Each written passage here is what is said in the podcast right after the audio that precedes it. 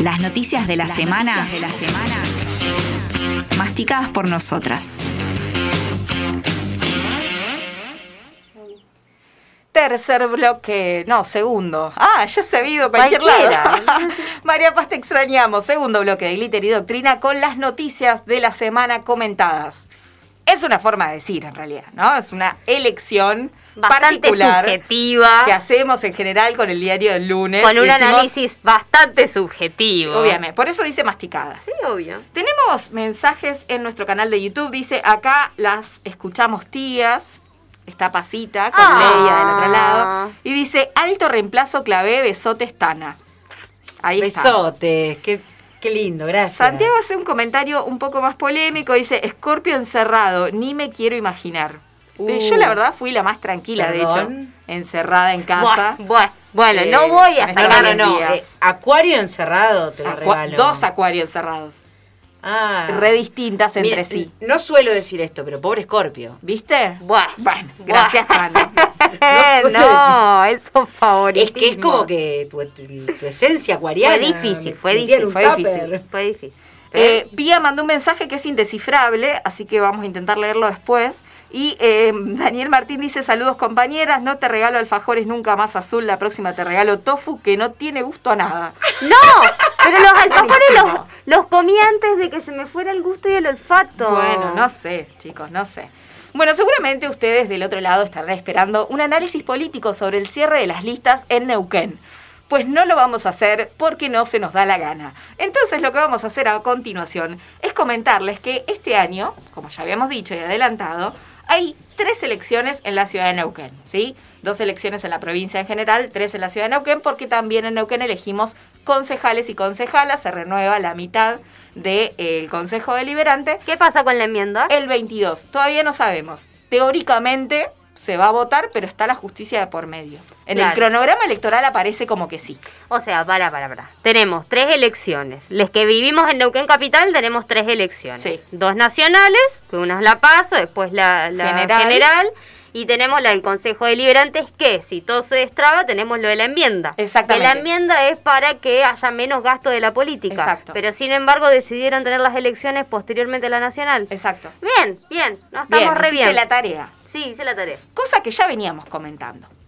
Lo cierto es que las elecciones son el 12 de septiembre las paso, Sí. ¿no? Y hasta ahí vamos a tener un recorrido porque en el Frente de Todos hay paso, en el MPN hay paso, Mm. en el PRO hay paso. Entonces, digo, va a haber para elegir bastante. Y las municipales son recién el 22 de octubre. Con lo cual, técnicamente, la campaña en la vía pública empieza el 25 de agosto. ¿Qué día es hoy? 2 de 2 agosto. de agosto. ¿Qué tenemos en las calles? Carteles. Muchos carteles. ¿De quién? de distintos partidos y eh, candidatos y candidatas Sí. que van a disputar por la ciudad. Sí. Que básicamente decidieron hacer caso omiso al reglamento, a las reglas de juego que básicamente ellos han construido. Claro. Y por eso el Frente de Todos decidió hacer una presentación en la justicia, cosa que se estuvo hablando durante la última semana bastante, y para eso lo que hicimos fue consultarle directamente a Micaela Gómez, que es candidata a concejal por el Frente de Todos, es abogada además, y es quien nos explica por qué se hizo esta presentación. La escuchamos. La semana pasada presentamos ante la Justicia Electoral Provincial una denuncia por fraude electoral en función de, bueno, lo que es evidente, ¿no? En las calles neuquinas de nuestra ciudad, eh, cómo se ven el adelantamiento de algunas candidaturas eh, en el marco del proceso electoral al Consejo Deliberante del 24 de octubre. Eh, para recordar, hay una ley electoral votada en el año 2016 en la que se establece en ese código los plazos en los cuales se puede desarrollar campaña electoral, es decir, 60 días antes de la fecha de los comicios, eso es recién a partir del 25 de agosto, y eh, para la publicidad en, las vías, en la vía pública y en los medios audiovisuales es 45 días antes de la elección. Esto es recién a partir del 9 de septiembre. Bueno, claramente hay una violación manifiesta de estas disposiciones, especialmente respecto al candidato Claudio Domínguez, que, eh, bueno, ya desde el mes de marzo que viene haciendo campaña electoral con, su rostro, con su nombre, y en el último tiempo le ha sumado expresamente la voluntad de ser candidato a concejal por la ciudad de Neuquén. Esto está así con, con esa leyenda en la cartelería que todos los vecinos y vecinas han podido ver en la calle, pero también en medios audiovisuales, diarios online, etc. Bueno, esto es lo que nosotros hemos denunciado de manera documentada eh, para que la justicia electoral, eh, en primer lugar, intime al cese de eh, estas prácticas, al retiro, por supuesto, de, la cartelería, y en segundo lugar, para que se hagan efectivas las multas que están establecidas en la ley electoral que este, bueno, son un poco más de 100 mil pesos para, cada, para cada una de estas prácticas. En principio, la buena noticia es que la justicia electoral nos ha dado la razón, ha establecido la, intimación a todas las agrupaciones políticas, no solo para el cese de estas actividades, sino para el retiro de los carteles. Hasta el día de hoy, bueno, no vemos que los partidos estén cumpliendo con esta intimación de la justicia, o sea, hay un segundo incumplimiento. Nosotros eh, hemos solicitado la aplicación de una multa de 30 eh, por cada día que pase sin que se cumpla con esta intimación. La verdad que eh, ensucia absolutamente la campaña en un momento muy particular eh, para todos y todas nosotras, en el marco de una pandemia, en el marco de una crisis importante en términos económicos y sociales. La verdad que este, nosotros entendemos que nos exige, eh, digamos, mucha más mesura, mucho más respeto y responsabilidad en el marco de la contienda electoral y esto es lo que estamos viendo que desde algunas candidaturas no se está llevando adelante. La sociedad está muy cansada, está muy harta de, la, de las de, la situación que se está viviendo como para encima, eh, bueno, de esta manera tan violenta eh, se avance, primero en incumplir leyes, pero en segundo lugar a este, bueno, ir torciendo ¿no? la voluntad electoral eh, en el marco de la campaña con, con tanta anticipación. La verdad que nosotros lo que estamos es proponiendo un debate de ideas, un debate de propuestas y no esta instalación agresiva de, de nombres, ¿no? de, de figuras y, bueno, y de manera ilegal. Así que esperemos que, que, bueno, que esto no sea el marco de una campaña sucia. poco transparente, donde los recursos que se destinan de manera escandalosa a este tipo de contiendas cuando bueno, hay tanto para hacer, tanto que eh, tenemos que ponernos quienes estamos en, en, espacios de representación política para resolver y para ayudar en las preocupaciones que tiene hoy nuestra ciudadanía, ¿no? Bien, estábamos escuchando a Micaela Gómez, ella es abogada y es candidata eh, a concejala por el Frente de Todos en la ciudad de Neuquén. Básicamente esto tiene algunos problemas, ¿no? El, el, ¿Por qué la denuncia?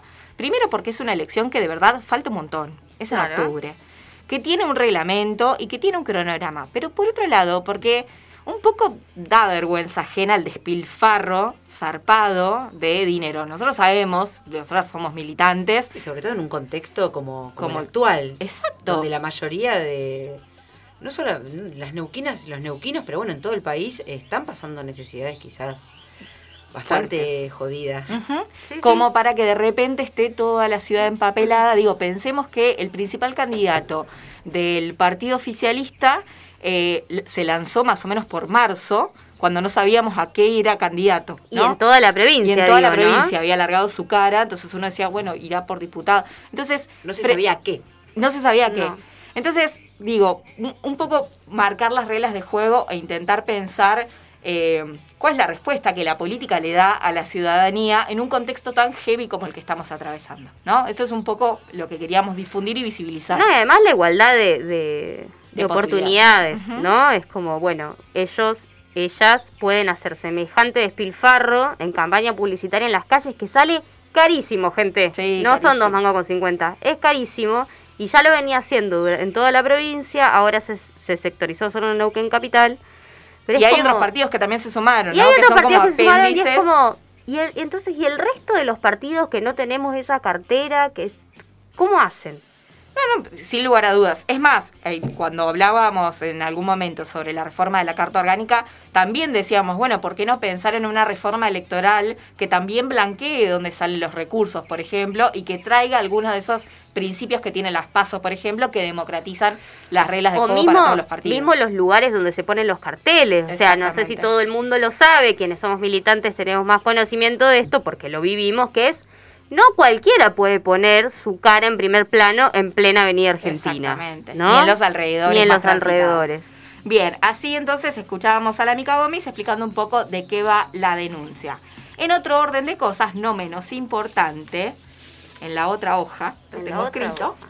tengo, antes que de pasar a la siguiente noticia, tengo que mandar saludos a Sonia Lucero, que Sí. nos es compañera de Radio Megafón, que nos está escuchando también, a Leandro, el Pale, que está recontra manija. Sonia, que tuvieron un programa el otro día La en rompieron. vivo eh, con perverses polimorfes y tres liternautas en Morrigan. En Morrigan. Hicieron Tremendo. En vivo en el bar. Estuvo buenísimo y estuvo Muy bien, comandando todo eso. Eh, bueno, fue tremendo por lo que eh, pudimos ver a través de nuestro canal de YouTube.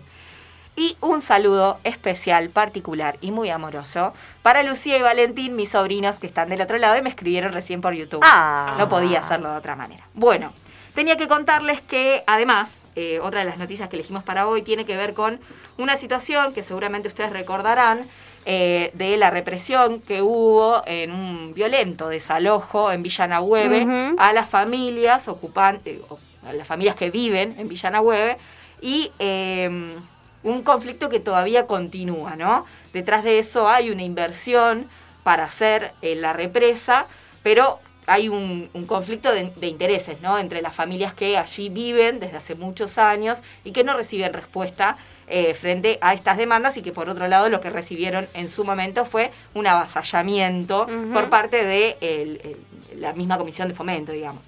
La diputada provincial Soledad Salaburo estuvo recorriendo la provincia y conversando particularmente con las y los vecinos de Villanagüeve en el conflicto de la propiedad de sus tierras, así que vamos a escuchar qué nos contaba. Este fin de semana eh, hicimos una recorrida por la zona de Nahueve, de Villa del Nahueve, zona en donde se, están, se han iniciado ya los, las obras por la represa multipropósito. Eh, estuvimos recorriendo a raíz de algunos contactos que recibimos, de algunas preocupaciones. eh, estuvimos visitando a cada uno de los pobladores eh, que están teniendo en este momento eh, conflictos con su tierra. Son tierras que por supuesto son fiscales, pero las habitan esas familias, esos pobladores, esas pobladoras las habitan desde siempre, desde que nacieron, sus padres en la mayoría, sus madres. Hace décadas que trabajan, que trabajan en esas tierras y hoy eh, están siendo de alguna manera corridos, eh, amedrentados eh, por parte de distintas de, de distintos personajes, de distintos organismos, de distintos funcionarios. y nos tiene muy preocupadas, muy preocupados al, al equipo de la banca, por eso nos hicimos presentes para, para escuchar de, eh, en voz de estos pobladores la- las situaciones que están viviendo. Hace unos 10 días estuvimos también en esa zona eh, a raíz de una represión que fue conocida, de bueno, conocida inclusive tuvo repercusión en algunos medios, que fue la, la- la, el desalojo por la fuerza eh, por parte de la Comisión de Fomento de Villa, de de, personas que trabajan en esa comisión, eh, el desalojo de un poblador, que es Juan Antonio Sepúlveda, de 74 años, que eh, estaba viviendo en una casa en su terreno, como decía antes, el ter- terreno que ocupa su familia desde la década del 40. Eh, con esto, nuestra intención es, por supuesto, no, obstaculizar de alguna manera todo lo que tiene que ver con las inversiones que hace el Estado, en este caso eh, la represa. Eh, sí, vamos a, pedir algunos informes en relación a la documentación presentada, los impactos, a la obra, a las etapas de la obra, eh, pero lo que nos preocupa eh, son, por supuesto, estos avasallamientos. No existe de ninguna manera el desarrollo eh, si no se prevé un, desarrollo para toda la población que, que es dueña de la tierra, porque es la tierra en donde siempre trabajó, en donde crecieron sus hijas y sus hijos, en donde tienen sus animales. Si no se regulariza la situación de la tierra en esta provincia, eh, a favor y reconociendo el derecho de quienes vivían ahí desde siempre, eh, estas situaciones se van a seguir produciendo, eh, por lo tanto es lo, que, es lo que estamos visibilizando de alguna manera. Un saludo para vos, Jime, y para todas las compañeras de la radio. Bien, estábamos escuchando a Soledad Salaburu, diputada provincial del Frente de Todos, eh, secretaria general del Movimiento Evita en Neuquén, que nos contaba sobre su recorrida. Bueno, lo que siempre decimos, ¿no? Neuquén es una provincia muy, muy rica, donde hay grandes desarrollos económicos, pero que no se traduce ni en la distribución equitativa de esa riqueza que se produce, ni en condiciones más dignas para sus habitantes. Y en este caso el conflicto, un poco lo explicaba ella, ¿no?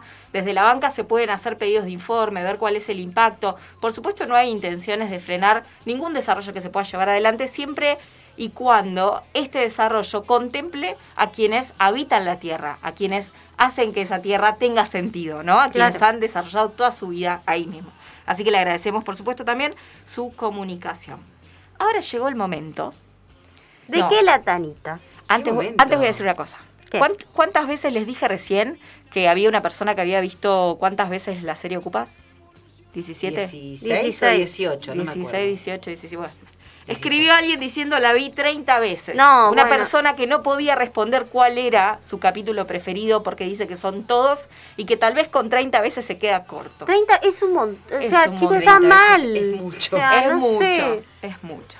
Hay tantas creaciones nuevas. Bueno, pero a la gente le gustó Ocupas. Bueno, bueno igual está bueno, qué sé yo, cada cual. 30, ¿ves?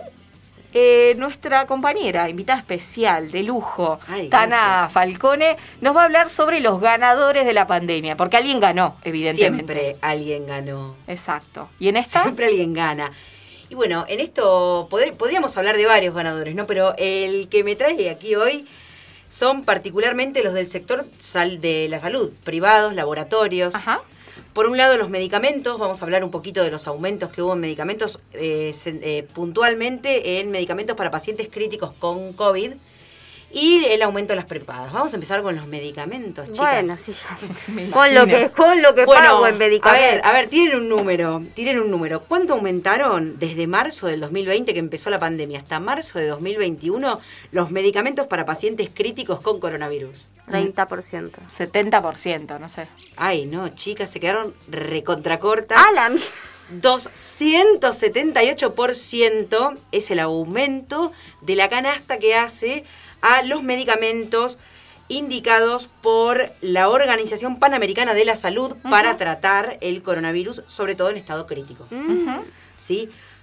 Eh, Tranqui, digamos, ¿no? Como el momento en el que más solidaridad se necesita es donde... Es donde eh, grupos económicos, multinacionales o grupos nacionales, eh, aprovechan. Para sacar su tajada. Pero además, todo esto. estás en una pandemia, o sea, va a haber un montón de gente que va a necesitar ese recurso. ¿Por qué lo aumentás? Igual te vas a llenar de guita. Porque no, porque el problema no, no es la salud eh, de las argentinas y los argentinos. El, problema es ganar, ganar. Claramente. Ganar y bueno, algunos laboratorios, porque hay que ponerle nombres y apellido a, las desgraciadas y los desgraciados de siempre, sí, por supuesto. Algunos laboratorios son Richmond, bueno. Fada Pharma, Richet, Duncan, Norgreen, Biol, Gasol Platense, que es de oxígeno, que ahora les voy a decir, por ejemplo, el porcentaje del oxígeno de aumento de marzo 2020 a marzo 2021, y Fresenius. ¿Sí? Porque pongámosle nombre, empecemos a ponerle nombre y apellido, ¿no? A, ¿Quiénes son los responsables de este saqueo exactamente. sobre la salud de las personas? Bueno, eh, por ejemplo, el oxígeno, que fue algo de lo que se habló muchísimo, sobre todo cuando empezó la pandemia, eh, en marzo del 2020 valía 108 pesos, eh, perdón, 68 pesos el metro cúbico. sí. Y en marzo de 2021, 114, un aumento del 68%. O sea, el oxígeno que fue... El metro, el metro cúbico de oxígeno. No, no, tremendo. El metro cúbico de oxígeno. Una barbaridad. Eso y, además pensando, ¿no? Eso es, será el valor de, mercado. ¿Eso paga el Estado o al Estado le habrán cobrado mucho más por la compra, eh, por ejemplo? Eso, este relevamiento lo llevó a cabo el IDEP Salud, que es el Instituto de Estudios sobre Estado y Participación, que son trabajadoras y trabajadores del Estado. Okay. O sea que los, los, valores mayoritariamente son valores que manejó el Estado. El Estado, claro, con esas compras. bueno, es tremendo. Pagó esta gente. Tendríamos que decir, ¿no? Como es el mercado, estúpidos, porque la, la realidad es esa, digamos, ¿no? Azul decía como, bueno, Oferta si ya y demanda pura y dura. Claro, pero en la parte más eh, cruel, digamos, del neoliberalismo, ¿no? Porque Azul decía algo que para cualquiera sería lógico, o sea, aumenta la demanda, ¿no? Entonces deberían bajar los precios porque se va a vender todo, pero frente a un proceso de especulación tan grande y donde la demanda no va a detenerse, justamente porque se trata de una enfermedad, eh, nada, pandémica, lo que hacen es aumentar porque igual lo van a tener que comprar. Entonces eso es lo terrible. Y por otro lado, otro, otro número, según el INDEC, ¿no? En la categoría productos medicinales y equipos para la salud, que contempla, digamos, eh, todo lo que es hacia el sector salud para el análisis de la inflación en general, fue de un 49,8%. O sea, casi un 50%. Una barbaridad. Terrible, chicas. Y por otro lado, bueno, tenemos, y acá está, eh, acá está lo que tenemos que problematizar, que es que nosotros como Estado lo permitimos muchas veces, es eh, el aumento de las prepagas, que fue autorizado por el Estado a aumentar hasta el 41,14% escalonado desde, desde hoy, desde principios de este mes de agosto, hasta el primero de enero.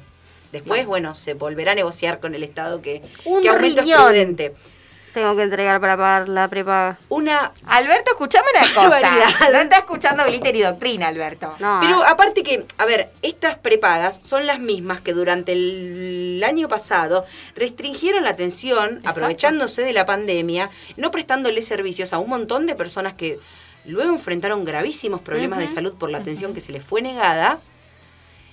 Eh, y utilizaron la pandemia como excusa para ahorrar guita. Sí, sí, tal cual. Eh, todo esto, ¿no? Obviamente en alianza con eh, laboratorios nuevamente, con clínicas, con sanatorios. Farmacéuticas. Estamos hablando acá del sector de la salud privado.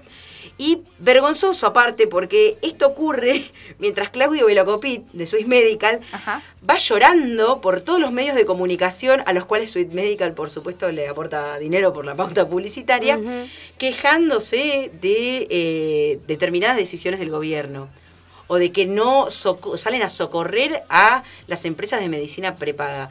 Una locura. Que básicamente son los que se han forrado de guita a costa de lo que sí vivimos durante toda esta pandemia, que es el desguace de que ya había sufrido la salud pública y que fue muy difícil de remontar durante la pandemia. Muy complicado, muy complicado. O sea, apenas eh, no habían pasado 100 días de gobierno de Alberto Fernández eh, a la llegada de la pandemia.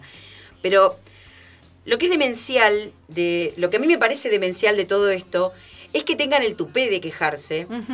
Eh, sí, es como los medios de comunicación que hacen, que hacen pelota al, al, gobierno actual, pero viven del gobierno actual, porque si les quitáramos la pauta publicitaria, no, no sé cómo resolverían sus, sus problemas estas personas tan liberales. Exactamente. Que dependen totalmente del Estado. Es como una maquinita que se retroalimenta, porque en realidad tienen la pauta, como las prepagas tienen el habilitado los aumentos y succionan la teta del Estado de manera permanente, que en realidad es parte de la población. Entonces acá es donde uno dice, chicas, estoy harta de mantener chetos. Exactamente. Estamos cansados. Estamos hartas de mantener Estamos cansadas de mantener chetos.